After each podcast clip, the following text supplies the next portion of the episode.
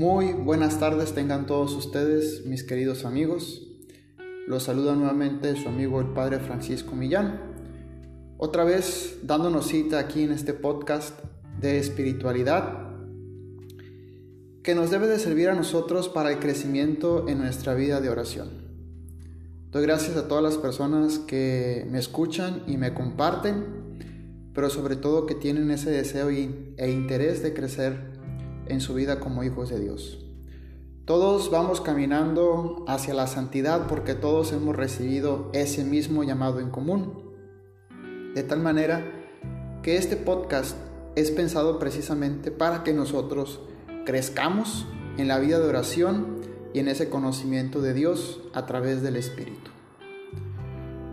Hoy culminamos con estos episodios sobre la oración Hablar de la oración es sumamente bonito, vamos a decirlo hermoso, pero también sería muy largo hablar de la oración. Así que lo dividí en tres episodios, hoy es el último.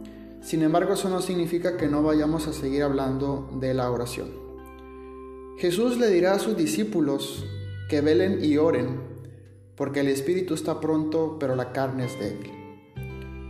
Lo que el Señor Jesús hace ver a sus discípulos en Getsemaní es precisamente que nuestro espíritu siempre tiene esa intención, ese deseo y esa hambre de crecer en el amor a Dios, de que siempre sea elevado a Él. Sin embargo, nuestra carne es muy débil. Hay cosas que nos dificultan entrar en ese contacto y en esa comunión con nuestro Dios. Desde lo profundo clamo a ti, Señor, exclama el Salmo 129. La oración es un movimiento desde lo más profundo de nuestro ser. Es un movimiento de nuestro espíritu que nos impulsa siempre a buscar a Dios. Para orar el alma, la mente y el corazón deben estar más que dispuestos a encontrar a Dios. La pauta la vamos a encontrar nosotros en el Salmo 41. Así como busca la sierva la fuente de agua, así mi alma te busca a ti, Dios mío. La oración debe ser una elevación de la mente y el corazón a Dios. Si recuerdan el episodio anterior, mencionaba que nuestra mente debe estar puesta siempre en los bienes eternos, en ese bien mayor que nos busca, que nos ama y nos desea, Dios. Esto es algo que necesita mucha práctica, interés y esfuerzo, y sobre todo debemos de ser muy diligentes. Por eso el Señor Jesús, en lo que comentaba del Evangelio, nos invita a vigilar, a estar atentos.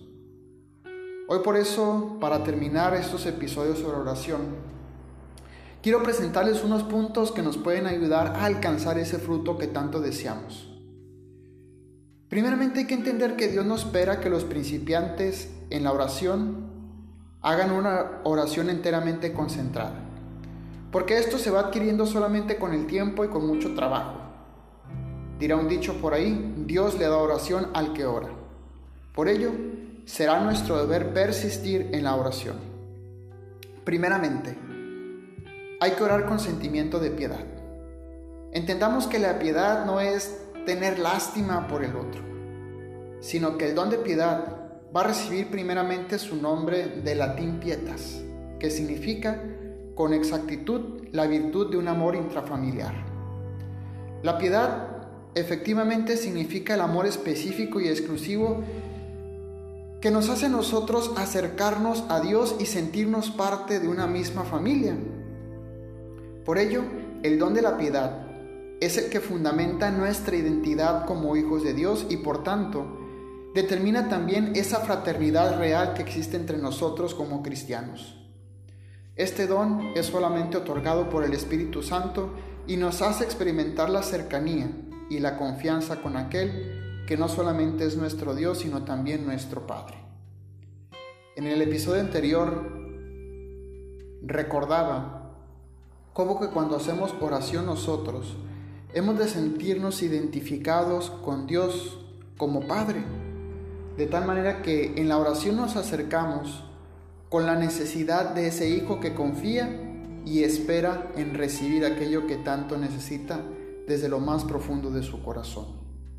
Por ello, orar con sentimiento de piedad, nos llevará a experimentar a nosotros esa confianza y esa cercanía con el Dios que se revela como el Padre amoroso, como el Padre misericordioso que siempre espera que sus hijos soliciten con confianza y con esperanza en su corazón aquello que tanto necesitan.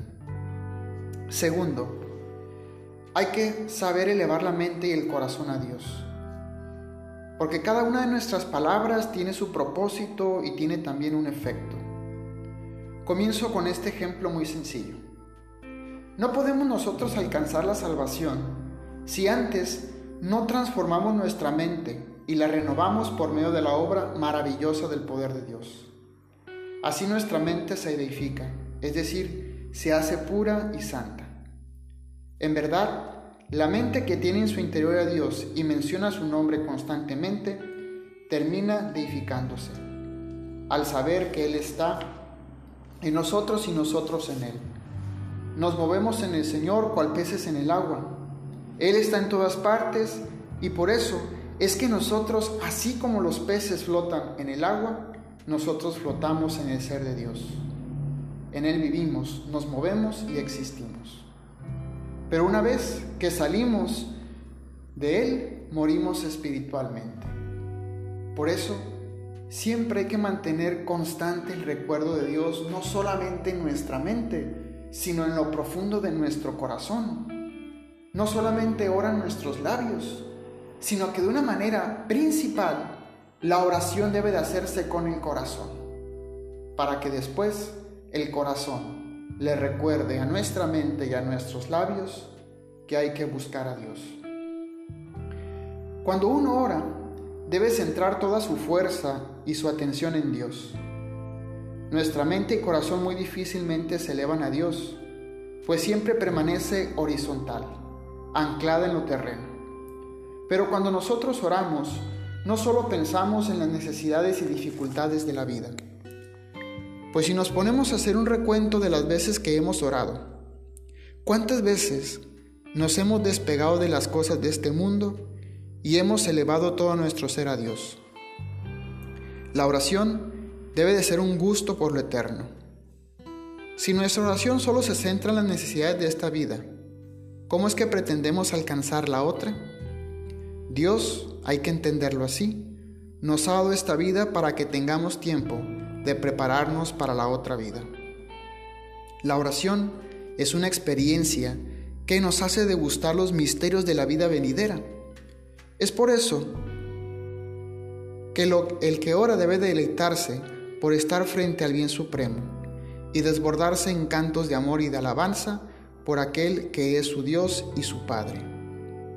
Por eso, cuando uno eleva la mente y el corazón a Dios, sucede algo verdaderamente hermoso y gratificante en nuestra alma, que ha encontrado la fuente donde repara todas sus fuerzas desgastadas. La oración debe de hacerse con ese celo espiritual que se centra solo en agradar a Dios y en la salvación del alma. Con este punto hay que entender que la oración es ineficaz cuando solamente centra su atención en los bienes de este mundo, olvidando centrar su atención en el amor infinito de Dios. Hay un canto que dice, estoy pensando en Dios, estoy pensando en su amor. Y muchas veces cuando lo escucho me pregunto si verdaderamente quienes lo cantamos y quienes lo escuchamos, verdaderamente estamos pensando en Dios y verdaderamente estamos pensando en su amor. No debemos esperar a orar para concentrar nuestra mente. Es muy importante evitar despistarnos, incluso cuando no estamos orando.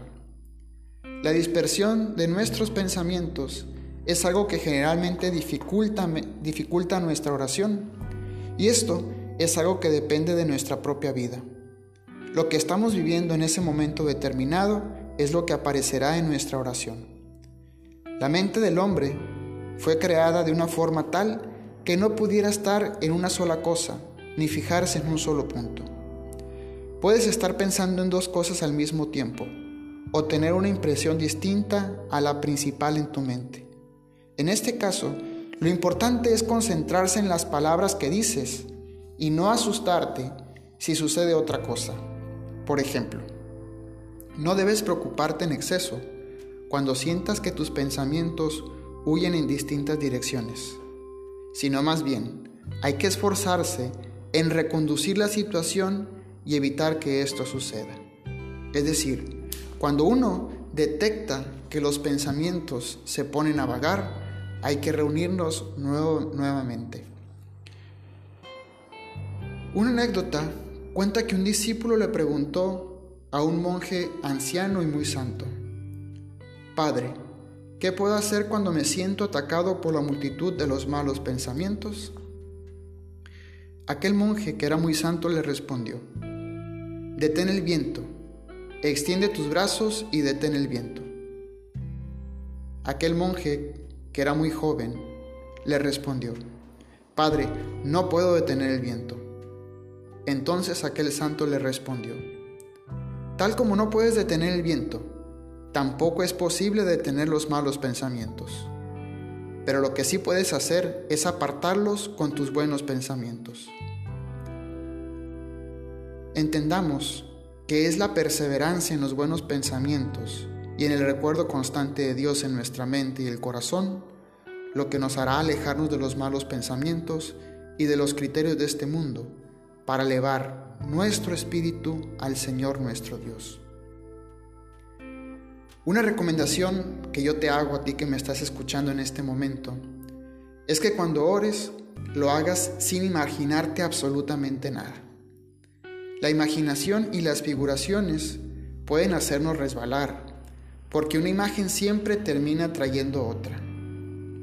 Junto con esto, pongo el siguiente punto, que es el estado de gracia.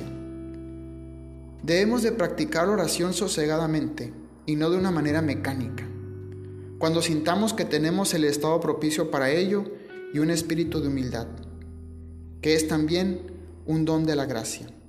Si nos hace falta la gracia, fácilmente podemos caer presa de cualquier figuración o ver luces o ser tentados por cualquier otro engaño o falsedad. La oración debe de ser desinteresada.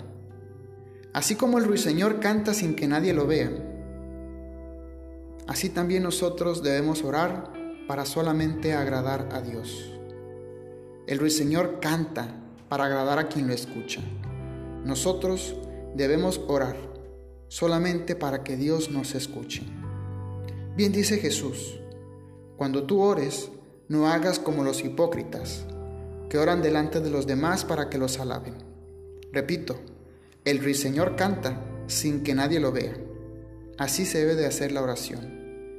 Quien escucha cantar al ruiseñor, o en el caso de donde yo vivo específicamente, quien escucha a los ensontles cantar, se deleitan con ese cántico a la creación.